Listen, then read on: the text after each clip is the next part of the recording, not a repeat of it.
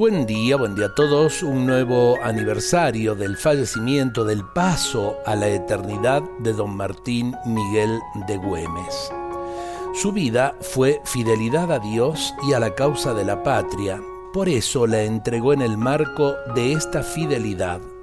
Más fácil para él hubiese sido quedarse cómodamente en su casa y con su familia.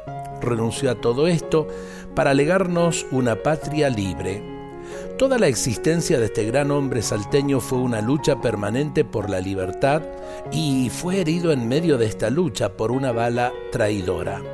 Murió don Martín Miguel no sin antes depositar la herencia liberadora en los gauchos que lo seguían.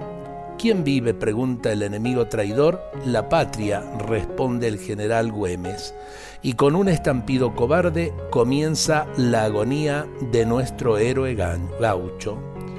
Eh, testimonio de valentía, testimonio también de vivencia de las virtudes humanas para con su familia, para con los gauchos, para con la patria, también para con su gobierno.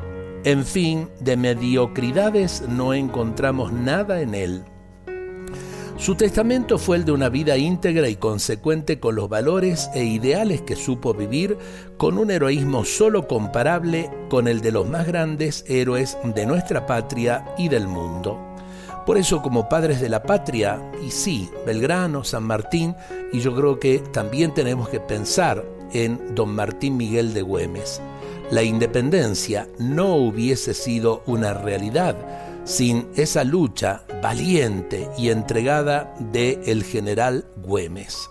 Por eso, eh, poder pedirle al Señor eh, para el general Güemes la gloria eterna, esa gloria tan merecida y en definitiva por su amor a Dios, por su amor a la patria, por su amor a la familia, por su amor a nuestra tierra, Señor, verdaderamente te agradecemos el testimonio de este héroe de la patria.